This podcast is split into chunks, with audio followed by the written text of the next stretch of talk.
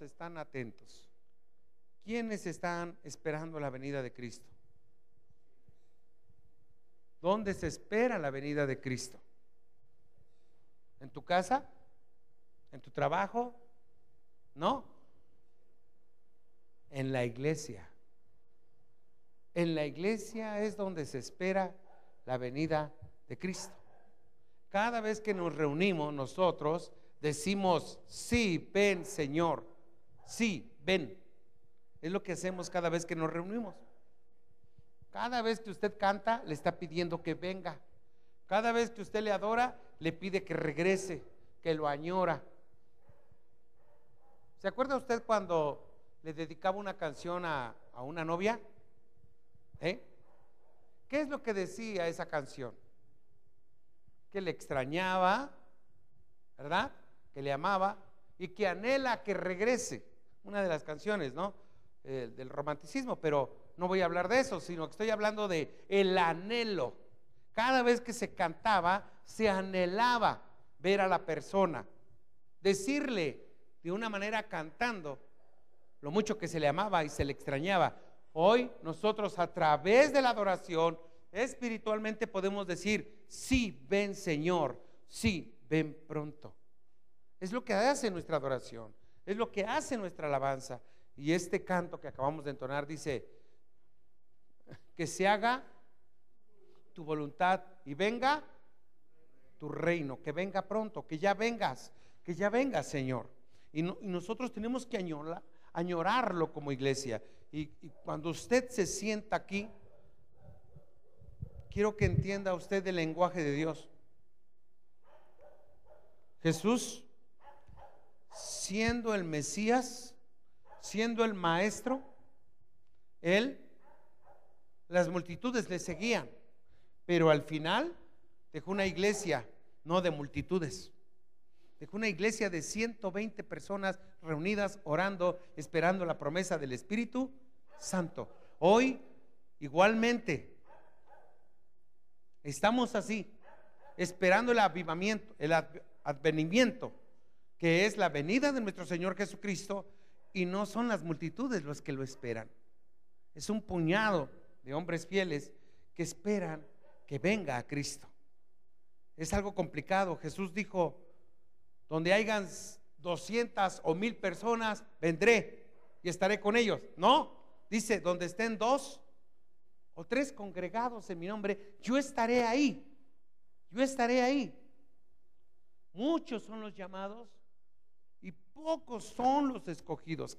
A Jesús le encantaría que todos se salvaran. Esa multitud que le seguía en el desierto, que alimentaba a los cinco mil, los cuatro mil, los siete mil, hermanos, el día de la crucifixión gritaban, crucifícale, estando y viendo las maravillas de Dios.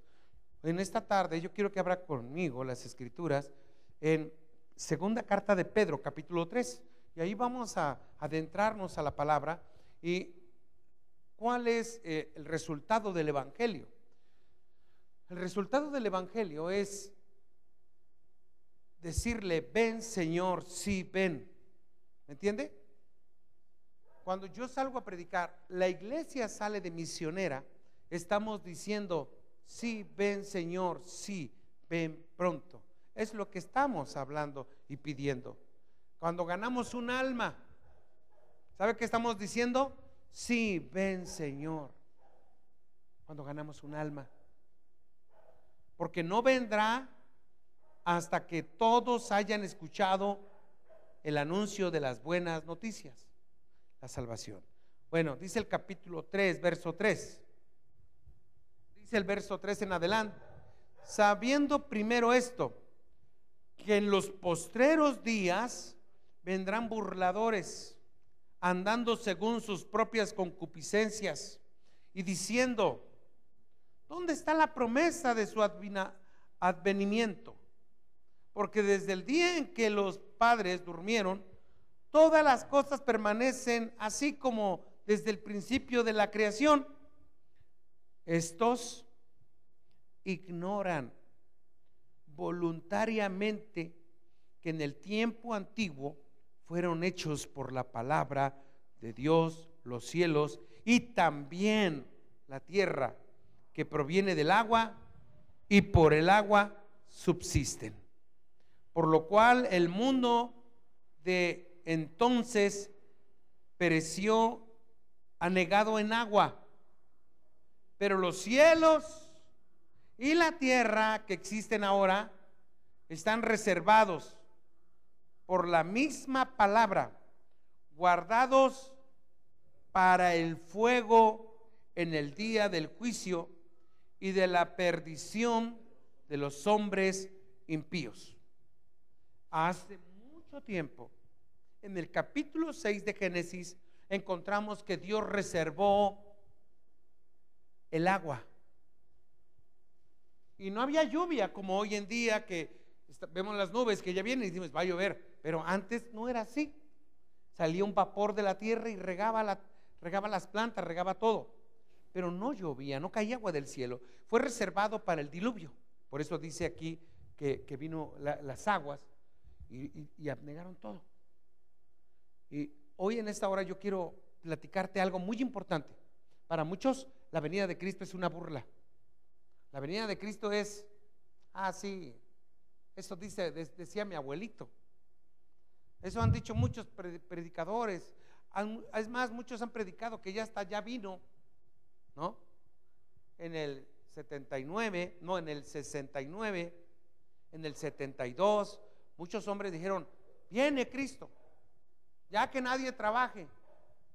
No, pues qué bueno sería. Oiga, pues aquí nos encerramos a piedra y lodo y aquí estaríamos nosotros a ver qué comemos, ¿no? Pero sería muy bueno ya no trabajar. Pero no. Pablo, cuando sucede esta situación dentro del libro de Gálatas y Efesios también, a los Efesios también fueron engañados, hermanos, por burladores que entraron y decían, ya no vamos a trabajar porque el Señor ya viene pronto, ¿para qué trabajamos? Y entonces Pablo cuando ve esa situación y ve que era una carga para la iglesia sostener a todos en alimento, dijo, el que no trabaje, que no coma, que no coma. Todos vayan a trabajar. Cierra la zaguánica porque predica más fue el perro que yo.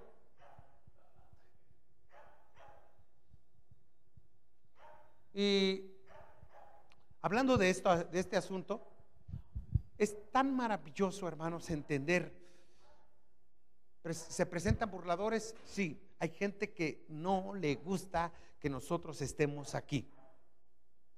Hay personas que les da comezón que nosotros ya nos fuéramos de aquí. Nos maldicen. Donde andamos predicando, hay algunos que cuando pasamos no les parece, no les gusta que lleguemos a llevar el Evangelio. En una cárcel hay gente que no les gusta que vayamos a llevarle la, la palabra a los presos. Y así sucesivamente vamos a encontrar gente que está en contra de ti. ¿Por qué? Porque conoces, porque estás esperando a tu Señor y se burlan. Dicen, mira a esos que se reúnen ahí, están perdiendo el tiempo. ¿A poco tú también vas ahí? Nada más están perdiendo el tiempo ahí. Bueno, eso es para la gente que es burladora y que no está teniendo la confianza de que Cristo vendrá muy pronto. Y algunos dicen, ningún suceso pasa. Y tienen los ojos vendados, están cegados por su pecado, están cegados por su maldad y por su seguridad. Pero una de las cosas que vienen de juicio para nuestra tierra hoy en día es el mover del cielo. Los cielos darán señales. Y hoy en día usted puede meterse a internet, por decir, o en cualquier medio, y ponga ahí eh, apariciones en el cielo y va a encontrar apariciones raras, este, de lo que sea. Naves, eh, este, ángeles según que ven, eh, X cosa. Pero hay muchas apariciones en el sol, en las nubes, en, en la luna, en el cielo. Muchas cosas que dan testimonio. Ahora más por todos los medios. Jesús cuando dijo, cuando profetiza que vendrá, dice que todo ojo lo verá. Y, hoy podemos ver que sacamos el celular y lo que pasó en Rusia, aquí no nos pasa. Y todos saben lo que está pasando en China. cómo están las calles, cómo están los supermercados, aunque no vivimos allá y está muy lejos, pero por medio de los medios sabemos qué está pasando allá. Así será la venida de Cristo, todo ojo lo verá. ¿Qué, está, qué verá? Los acontecimientos de la venida de nuestro Señor Jesucristo. Está pasando. El calor ya no es el mismo. Las enfermedades ya no son las mismas. Antes recuerdo, no sé hermana si se acuerda, eh, un niño se enfermaba o alguien se enfermaba, un mejoral. Y era la solución. Era la solución. Un desenfrior. Un desenfrior. Pum, dale. Pum. Hoy lo inyectan, se acaba siete paquetes y no le hace nada.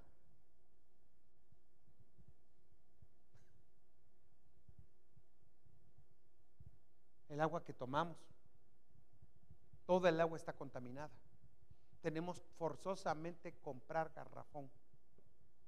A fuerza, aunque no quiera. Y esto estamos comiendo y bebiendo todos los días. Y está trayendo resultados apocalípticos. Y hablo de enfermedades que no están mencionadas, que no son parte de nuestro diario vivir. Son enfermedades por causa del pecado. Y es la consecuencia de la desobediencia. Y termino en esta versión maravillosa, dice el verso 5, estos ignoran, vean la palabra, ¿eh? Estos ignoran voluntariamente que en el tiempo antiguo fueron hechos por la palabra de Dios los cielos y también la tierra, que proviene del agua y por el agua subsiste, por lo cual el mundo de entonces pereció, anegado en agua. Pero, pero los cielos y la tierra que existen ahora están reservados por la misma palabra, guardados para el fuego en el día del juicio. Así es, en el día del juicio y de la perdición de los hombres impíos. ¿Qué va, ¿Qué va a pasar con lo que nosotros podemos ver ahorita? Podemos ver edificios, podemos ver un campo, podemos ver todo lo que nuestros ojos miran, pensando que no va a pasar nada.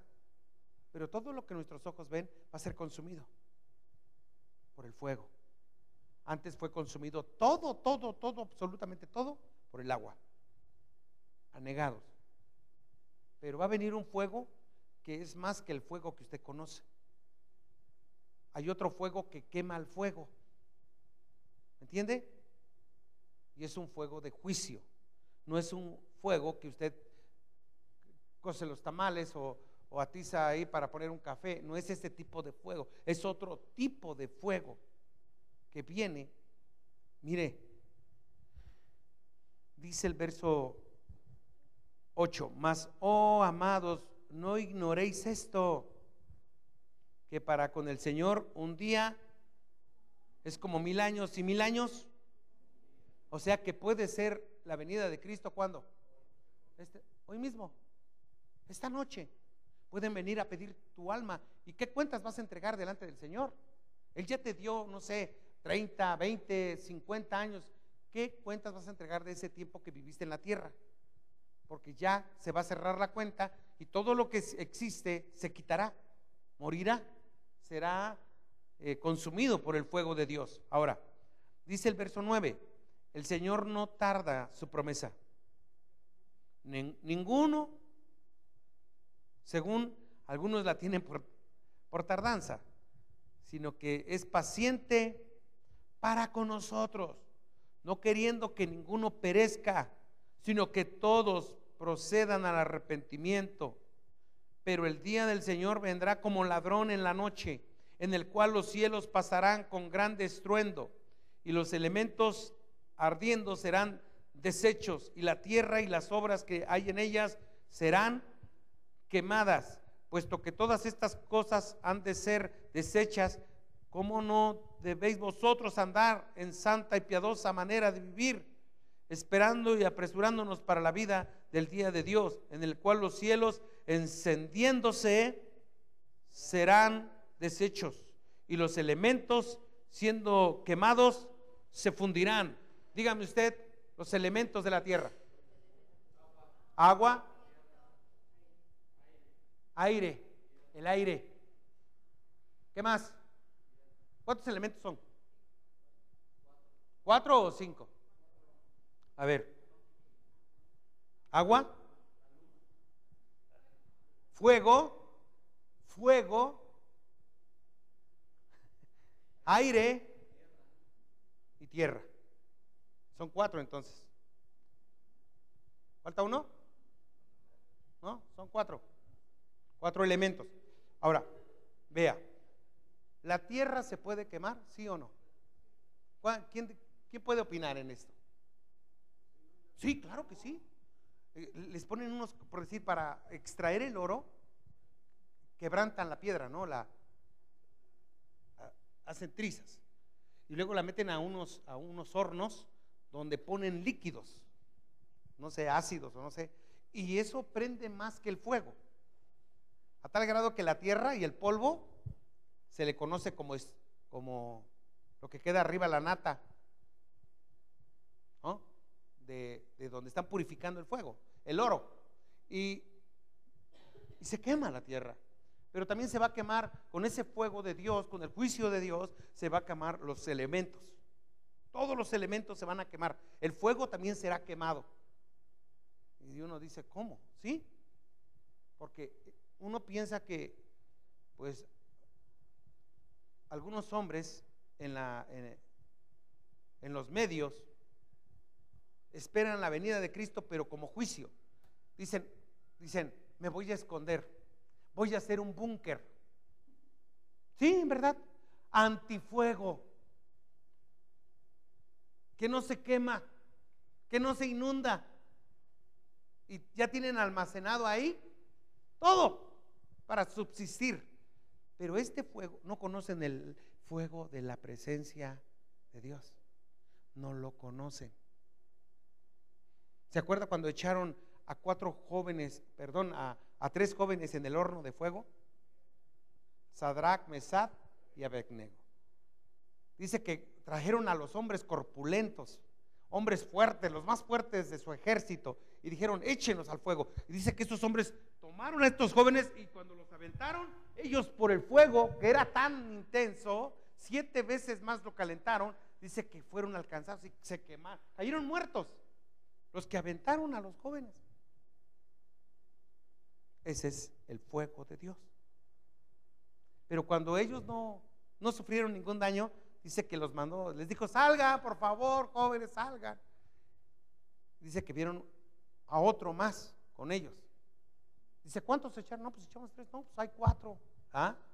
Al cuarto que es semejante al Hijo de los hombres.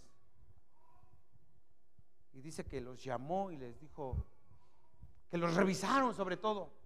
¿Y qué, cómo estaban estos jóvenes? Ni un cabello, ni olían a fuego, ni a humo, a nada. El que está con Dios no sufrirá daño. Pero el que es el impío, que es el que conociendo, ¿verdad? Anda con los inconversos, será quemado. Sufrirá este mal. Y para terminar, bueno, imagínese el juicio como es. Eh, termino en el verso 14, ¿verdad? 13, eh, 13. Pero nosotros esperamos según sus promesas, cielos nuevos, tierra nueva, en los cuales mora la justicia. ¿Qué esperamos? Cielos nuevos, tierra nueva. Por lo cual, oh amados, estando en espera de estas cosas, procurad con diligencia ser hallados por Él sin mancha e irreprensibles en paz. Y tener entendido que la paciencia de nuestro Señor es para salvación, como también nuestro amado hermano Pablo, según la sabiduría que le ha sido dada, os ha escrito, casi en todas sus epístolas, hablando en ellas de estas cosas, entre las cuales hay algunas difíciles de entender, las cuales los indoctos e inconstantes tuercen, como también las otras escrituras, para su propia perdición. Así que vosotros, oh amados, sabiendo de antemano, guardaos, no sea que arrastrados por el error de los inicuos, caigáis de vuestra firmeza. Yo le pregunto a usted, ¿usted espera la venida de Cristo? ¿O usted busca a Dios? Son dos cosas muy diferentes. ¿Qué es esperar la venida de Cristo? ¿Y qué es buscar a Dios? Buscar a Dios es buscar sus beneficios. Pero esperar a Cristo es ser obediente. Poner por obra la palabra. Madurar, crecer. Pero sobre todo, anunciar que Cristo viene. Eso es lo más importante y lo más grande que tendrá galardón, que tendrá premio. Y no lo hacemos por conveniencia, lo hacemos porque de gracia recibimos, de gracia damos. Alguien a ti y a mí nos habló de Jesucristo y de que esto es real, de que Dios nos puede recibir en cualquier momento, sea quien sea o haya hecho lo que haya hecho. Dios lo puede restaurar para salvación. ¿Qué es salvación? De juicio. Este juicio que viene. ¿Alguien lo tiene por tardanza? ¿Qué te gustaría a ti? ¿Que ya viniera el Señor? ¿Te gustaría? No estás preparado. ¿A usted, hermano, le gustaría que ya viniera esta noche el Señor? ¿Por qué retarda su, venida? ¿Por qué no viene? Porque es paciente. Porque quiere que todos no quiere que ninguno se pierda, que todos procedan al arrepentimiento. Porque si estuviéramos en la ley, estuviéramos achicharrados, de verdad, ya nos hubieran apedreado desde hace rato. Gracias a Dios, que Dios da la oportunidad de que tú y yo le hablemos a alguien que no tiene esperanza.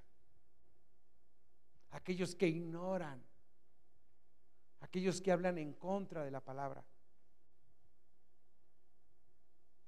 Cuando no conocíamos de Dios, llegamos un día a hablar en contra de la palabra. Por ignorantes.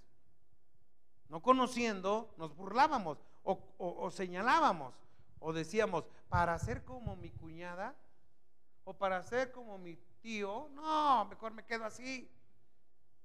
Y uno hablaba ignorantemente. Pero cuando Dios trajo un anuncio a mi vida y me señaló a mí, a mí me llamó, me cubrió, me lavó, me limpió y me sentó con los príncipes de su pueblo. Y aquí estoy sentado con los príncipes de su pueblo. ¿Qué estamos haciendo aquí en este lugar y en este momento? Esperando su venida. Ojalá el día que venga el Señor nos agarre aquí sentados. ¿Verdad? No estando en la casa, no estando de viaje, no andando en otras cosas, sino aquí, esperando su venida. Así es que yo te voy a pedir algo muy importante, como dice Pablo, que tienes que cuidar, que tienes que, hacer. Estar firme. No te muevas.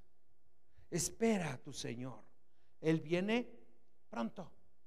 Y no lo tengas por tardanza. Porque para Él, un día, mil años. Y mil años, como un día. Según los profetas, Daniel, sobre todo, anuncia esta fecha para la venida de Cristo. del 2020 en adelante, supuestamente 2020, 2025, yo no me atrevería a proferir juicio de que ya viene el Señor. Me preocupa más evangelizar. Me preocupa más llevarle el anuncio a la gente que no conoce de Cristo que hablar de este tema de la venida de Cristo porque pues, algunos nos entra como temor y decir, bueno, ¿y ese fuego? ¿Y qué va a pasar? Y comenzamos a, a, soñar, ¿no? Alguna vez hasta tuvimos pesadillas de este asunto de la venida de Cristo, pero no es para que nos dé miedo, porque para el que esté predicando y evangelizando y trabajando en la obra del Señor, no sufrirá daño. Antes que estos acontecimientos vengan, la iglesia será levantada al toque de la trompeta. Bueno, claro, si lo estamos esperando. Entonces, la invitación en esta tarde, quiero que vayas a casa y que te pongas a cuentas con Dios, que le digas, sí Señor, ven. ¿Y cómo decimos sí ven? Cuando obedecemos en todas las cosas que Dios nos pide.